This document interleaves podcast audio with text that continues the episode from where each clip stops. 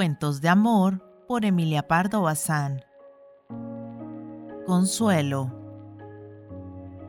Teodoro iba a casarse perdidamente enamorado.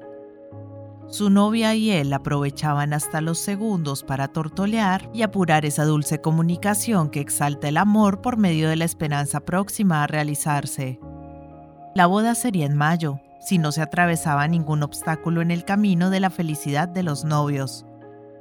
Pero al acercarse la concertada fecha se atravesó uno terrible. Teodoro entró en el sorteo de oficiales y la suerte le fue adversa. Le reclamaba a la patria. Ya se sabe lo que ocurre en semejantes ocasiones. La novia sufrió síncopes y ataques de nervios. Derramó lágrimas que corrían por sus mejillas frescas pálidas como hojas de magnolia, o empapaba en el pañolito de encaje. Y en los últimos días que Teodoro pudo pasar al lado de su amada, trocáronse juramentos de constancia y se aplazó la dicha para el regreso. Tales fueron los extremos de la novia que Teodoro marchó con el alma menos triste, regocijado casi por momentos, pues era animoso y no rehuía ni aún de pensamiento la aceptación del deber.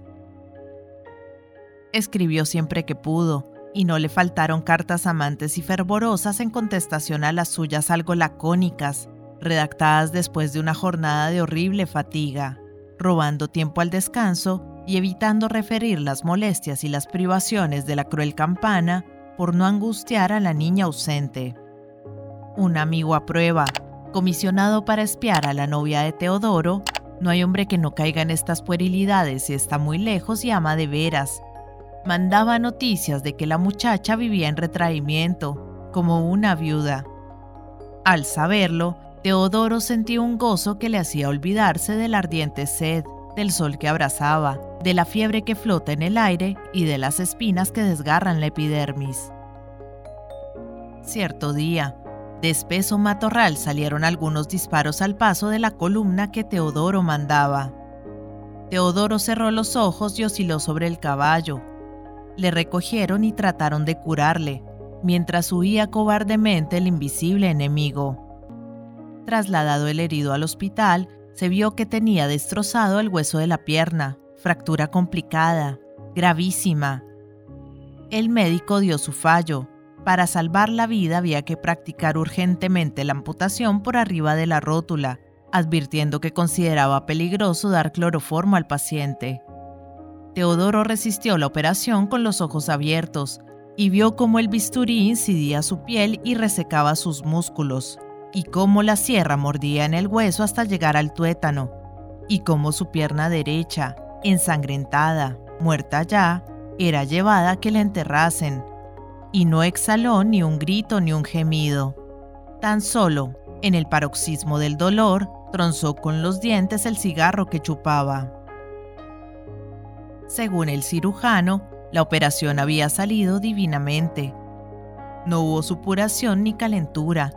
Cicatrizó el muñón bien y pronto, y Teodoro no tardó en ensayar su pierna de palo, una pata vulgar, mientras no podía encargar a Alemania otra hecha con arreglo a los últimos adelantos.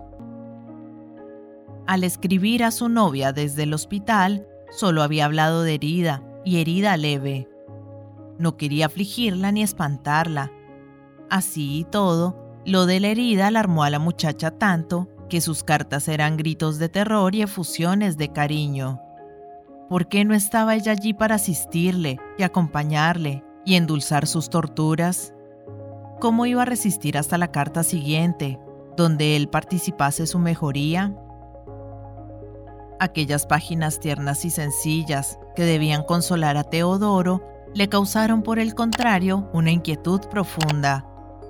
Pensaba cada instante que iba a regresar, a ver a su adorada, y que ella le vería también. Pero, ¿cómo? ¿Qué diferencia? Ya no era el gallardo oficial de esbelta figura y andar resuelto y brioso. Era un inválido, un pobrecito inválido, un infeliz inútil. Adiós las marchas, adiós los fogosos caballos, Adiós el vals que embriagaba, adiós la esgrima que fortalece. Tendría que vivir sentado, que pudrirse en la inacción y que recibir una limosna de amor o de lástima, otorgada por caridad a su desventura. Y Teodoro, al dar sus primeros pasos apoyado en la muleta, presentía la impresión de su novia, cuando él llegase así, cojo y mutilado. Él, el apuesto novio que antes envidiaban las amigas. Ver la luz de la compasión en unos ojos adorados. Qué triste sería, qué triste. Miróse al espejo y comprobó en su rostro las huellas del sufrimiento, y pensó en el ruido seco de la pata de palo sobre las escaleras de la casa de su futura.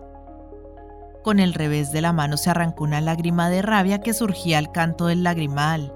Pidió papel y pluma y escribió una breve carta de rompimiento y despedida eterna.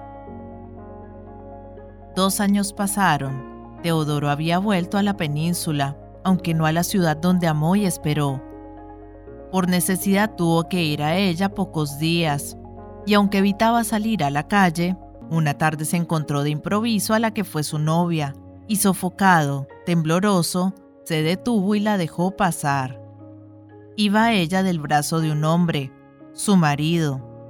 El amputado, repuesto, firme ya sobre su pata hábilmente fabricada en Berlín, maravilla de ortopedia, que disimulaba la cojera y terminaba en brillante bota, notó que el esposo de su amada era ridículamente conformado, muy patituerto, de rodillas huesudas e innoble pie, y una sonrisa de melancólica burla jugó en su semblante grave y varonil.